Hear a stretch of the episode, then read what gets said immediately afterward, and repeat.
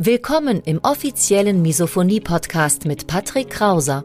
Misophonie, der Hass auf Geräusche, ist weit verbreitet, aber in der Öffentlichkeit wenig bekannt. Betroffene reagieren plötzlich mit Wut, Panik und Aggression auf Schmatzgeräusche sowie auf andere alltägliche Geräusche. Oftmals fühlen sie sich gezwungen, die jeweilige Situation zu verlassen.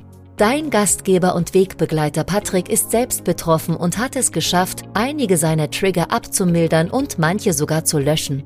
Im Misophonie-Podcast erfährst du, wie auch du deine Reaktion auf Geräusche abmildern kannst, um wieder mehr Lebensfreude und Lebensqualität zu erleben. Und jetzt viel Spaß mit dieser spannenden Podcast-Folge. Ja, Nina, dann erstmal herzlich willkommen und vielen lieben Dank, dass du dich an einem Freitagmorgen bereit erklärst, dieses Interview zu führen. Vielleicht willst du dich kurz vorstellen, wer bist du, was machst du und warum sprechen wir heute? Also ich bin Nina, ich bin 17 Jahre alt und ich habe Misophonie schon ziemlich lange. Und ja, in meiner Freizeit singe ich gerne und ich schreibe auch mit Geschichten. Und ja. Also singen, ähm, also du bist auch eher so ein bisschen kreativ angehaucht, weil, also vermute ja. ich mal jetzt auf, aufgrund deiner Beschreibung, ich habe mal gelesen, dass Misophoniker als kreativ, intelligent, ähm, gelten. Insofern hat er nicht nur schlechte Sachen, nicht nur schlechte Seiten, die Misophonie. Ne? Ja, also ich würde schon sagen, dass ich ziemlich viel in meiner Freizeit so mache mit äh, ja. kreativ sein und so, ja. Ja. Du hast mir auch als allererste auf die Story geantwortet, ob du ein Gedicht schreiben willst. Insofern, ich bin sehr gespannt, was du, was du raushaust, ne? Ich, ich werde es versuchen, ja. Ja, super. Du hast gesagt, Nina, bei dir geht es schon ein bisschen länger mit der Misophonie. Willst du mal erklären, wann hat es ungefähr bei dir angefangen? In welchem Alter? Kannst du dich an eine bestimmte Situation erinnern, wann es losgegangen ist? Oder schieß einfach mal nicht los. direkt. Also ich weiß auf jeden Fall, ich habe schon seit ich eigentlich ziemlich klein war, Probleme damit gehabt. Also mir ist es immer aufgefallen, am Esstisch einfach mit meiner Familie zu essen. Ich habe nicht verstanden, warum mich diese Geräusche so stören. Und ich habe das auch am Anfang gar nicht zuordnen können, weil ich damals, glaube ich, einfach noch zu klein war. Ich weiß nicht, vier oder fünf. Und ähm, ich habe auch dann irgendwann mal meinen Eltern mitgeteilt, dass mich das stört. Und die haben da auch ganz komisch drauf reagiert, haben das auch gar nicht verstanden. Und ich habe es dann eben auch so abgetan, als ob einfach mit mir irgendwas falsch wäre. Und ich habe diese Geräusche immer eher so als Angriff gegen mich gesehen. Obwohl meine Familie ja gar nicht wusste, ähm, was mein Problem genau ist. Und dann habe ich es auch ganz lange einfach äh, verdrängt und habe es auch gar nicht mehr angesprochen, habe einfach gesagt, okay, irgendwas bei mir ist wahrscheinlich einfach falsch und äh, nicht mit meiner Familie. Hm. Ja. Ich glaube, das ist ein ganz, ganz wichtiger Punkt, den man verstehen muss, dass es dass es kein Angriff gegen einen selbst ist, dass man quasi nicht die Schuld auf andere projiziert, sondern dass man die Schuld bei sich sucht. Also Schuld klingt immer so, so negativ. Ich würde es auch übersetzen mit Verantwortung oder mit Macht sogar, dass man ja. selbst ähm, das Problem irgendwie in der Hand hat und dann Verantwortung dafür übernimmt. Ich glaube, das ist so der, der beste Weg, um, äh, um damit umzugehen. Und glücklicherweise hast du das ja schon relativ schnell in deinem Leben ähm, verstanden. Insofern, das ist schon mal sehr, sehr gut. Wie geht denn deine Familie derzeit damit um? Verstehen die dich oder ist es immer noch so ein Kampf gegen Windmühlen oder? Also es war so, ich habe irgendwann einfach das Thema aufgegriffen, weil ich einfach auch älter geworden bin und gesagt habe, es geht so nicht weiter und irgendwas muss ja da sein. Und ich habe mich dann eben auch mal darüber informiert und habe dann gegoogelt, was das sein könnte. Und dann bin ich eben auch aufs Thema Misophonie gestoßen und habe mich darüber informiert. Und dann habe ich irgendwie gemerkt, das passt irgendwie. Das ist einfach genau das, was ich fühle und ich fühle mich da wirklich verstanden. Und dann habe ich zum ersten Mal so das Gefühl gehabt, dass ich da wirklich weiß, das könnte mit mir los sein. Und dann bin ich halt eben auch zu meinen Eltern gegangen und habe das ihnen auch immer wieder mitgeteilt, dass mich das stört. Und dann bin ich auch irgendwann ähm, zu einer Psychologin gegangen, die kenne ich auch schon länger und die kennt auch schon mich gut. Und dann habe ich eben auch mal das Thema angesprochen.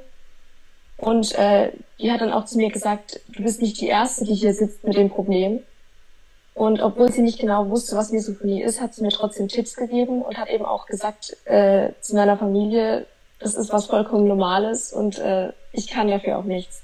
Mhm. Und ähm, jetzt ist es halt eben so, dass ich zum Beispiel, wenn es halt eben ans Essen geht, also wir essen meistens Mittag zusammen und sonst esse ich halt alleine oder weil jeder zu getrennten, äh, zu anderen Uhrzeiten ist. Und dann mache ich mir halt einfach Ohrstöpsel rein und dann geht es auch. Also wenn ich jetzt Musik drin habe, dann höre ich jetzt natürlich nicht die Gespräche am Tisch, aber wenn ich jetzt so Stöpsel drin habe, dann höre ich auch gedämpft die Stimmen und kann mich auch ein bisschen am Gespräch beteiligen. Mhm. Und meine Familie kommt mir da auch entgegen. Also sie versuchen es zu verstehen und äh, akzeptieren es mhm. auch. Mhm.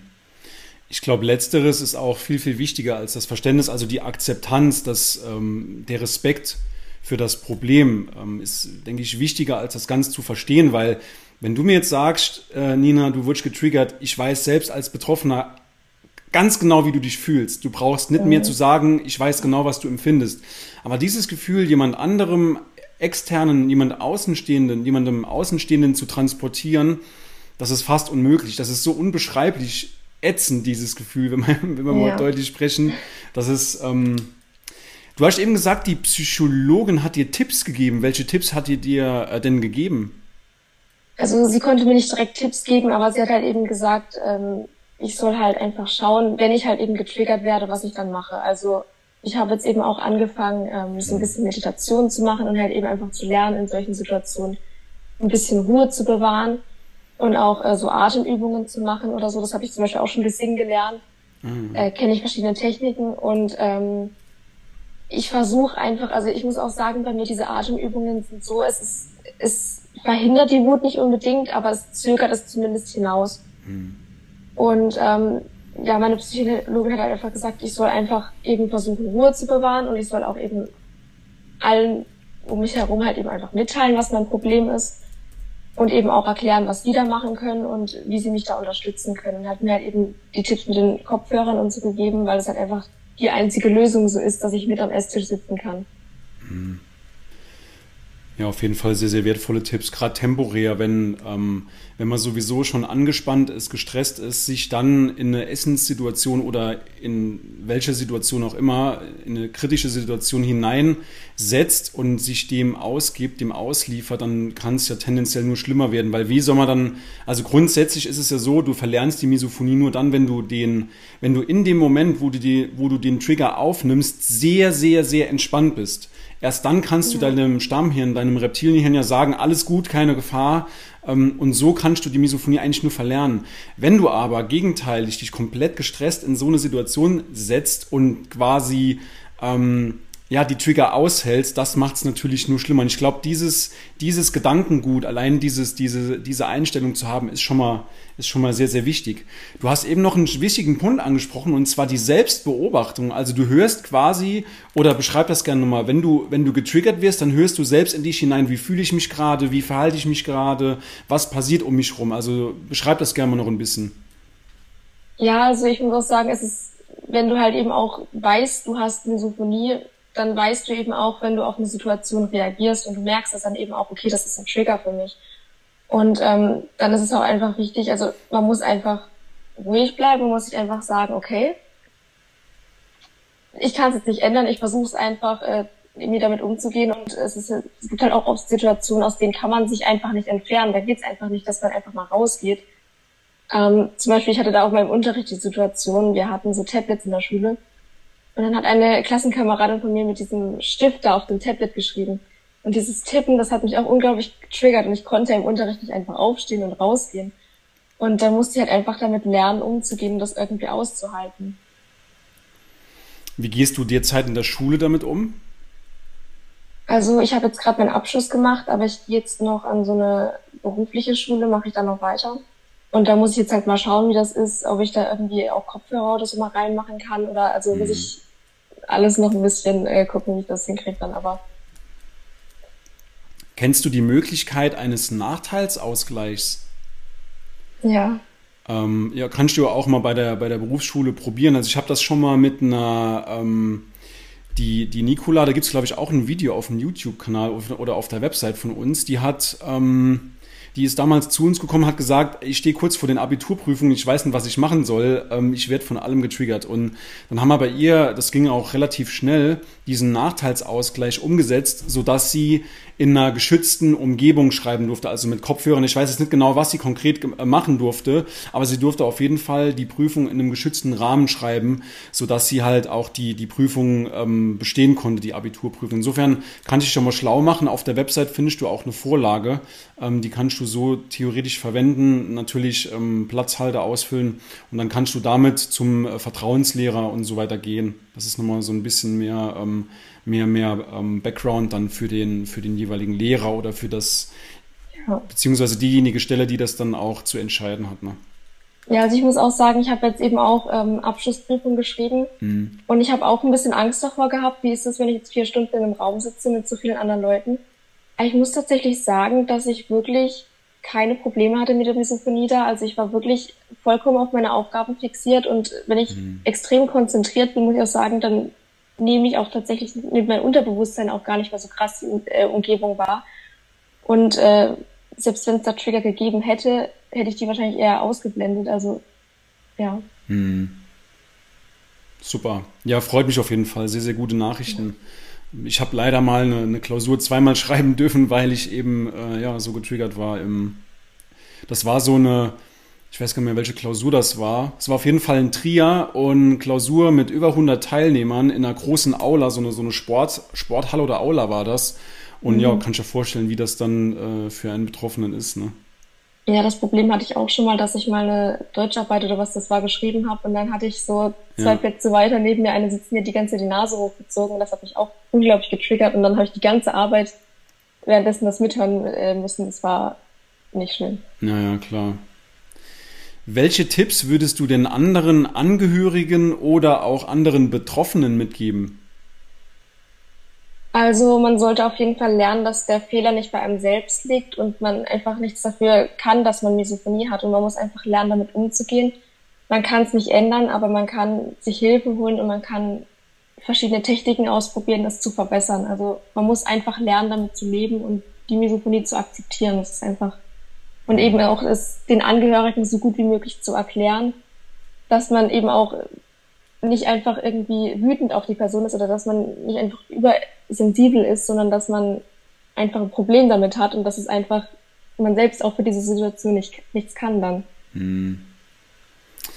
Ich, du, super, dass du es ansprichst. Ähm, ich kenne viele Betroffene, die mit sich selbst hadern, die diesen Schritt noch nicht gegangen sind, das vollends zu akzeptieren. Die hadern dann mit sich rum. Bei jedem Trigger kommt dann noch, kommen noch Schuldgefühle hinzu. Also das ist quasi so ein, so ein gefährlicher Mix aus, ähm, ja, man, man denkt immer noch, man sei verrückt, man hat es für sich selbst noch nicht akzeptiert, aber gleichzeitig tun einem auch die Angehörigen leid, weil man denen ja im Grunde was Unrechtes tut. Bei ungefährlichen Geräuschen. Und ich glaube, dieser, dieser Zusammenhang, dieser Mix, der ist relativ ähm, ja, schwer für einen selbst zu greifen. Aber wenn man, wenn man den mal irgendwann mal äh, verstanden hat, diesen, diesen, diesen Mix, das macht es, glaube ich, schon besser. Ne? Ja. Ja. Noch eine le letzte Frage, hat nichts mit Misophonie zu tun. Jetzt würde es mich mal gerne interessieren, was singst du denn gerne? Was sind so deine Stilrichtungen? Oh, ich singe eigentlich so ziemlich alles Mögliche, was also was im Trend ist oder Pop. Also ich habe eben auch jetzt schon seit ähm, ein paar Jahren Gesangsunterricht. Ah. Und ich habe einfach für mich auch gemerkt, das ist auch so eine Sache, wo ich einfach abschalten kann, wo ich einfach mal, also man kann im Singen auch wirklich so seine Gefühle auch mal ausdrücken. Und das ist auch zum Beispiel mit der Misophonie eben auch ganz praktisch. Äh, einfach mal runterzukommen, einfach mal alles rauszulassen, weil das ist einfach eine super Möglichkeit auch dafür. Hm. Ich glaube, da müssen wir mal zusammen jammen. Ähm, ich, ich spiele auch mehr schlecht als recht Gitarre, aber wenn du, ich kann halt nicht singen, äh, wenn du singen kannst, dann können wir ja ein Lied über, über Misophonie oder sowas schreiben, mal gucken. Vielleicht so ein bisschen können Hoffnung. Wir machen, ja. so ein bisschen Hoffnung in die Welt ähm, verteilen, das wäre, das wäre ganz schön. Ne? Ja. Nina, willst du zum Abschluss noch irgendwas loswerden? Ich habe nichts mehr wirklich zu sagen. Also ich hoffe einfach, dass ähm, alle Leute, die Misophonie haben, irgendwie lernen, damit umzugehen und sich selbst zu akzeptieren, dass es einfach was ist, was man nicht ändern kann und dass man halt einfach lernt, damit zu leben. Ja. Gut. Nina, dann nochmal vielen lieben Dank für das Interview. Und ja, naja, ich wünsche dir weiterhin alles Gute. Und wenn du magst, ähm, kann ich dir mein, ähm, mein Einsteigerbuch zusenden, wenn du das nicht schon hast. Äh, ich, ich hasse Geräusche. Habe ich noch nicht. Das würde ich dir als Dankeschön gerne äh, zukommen lassen. Ja, gerne.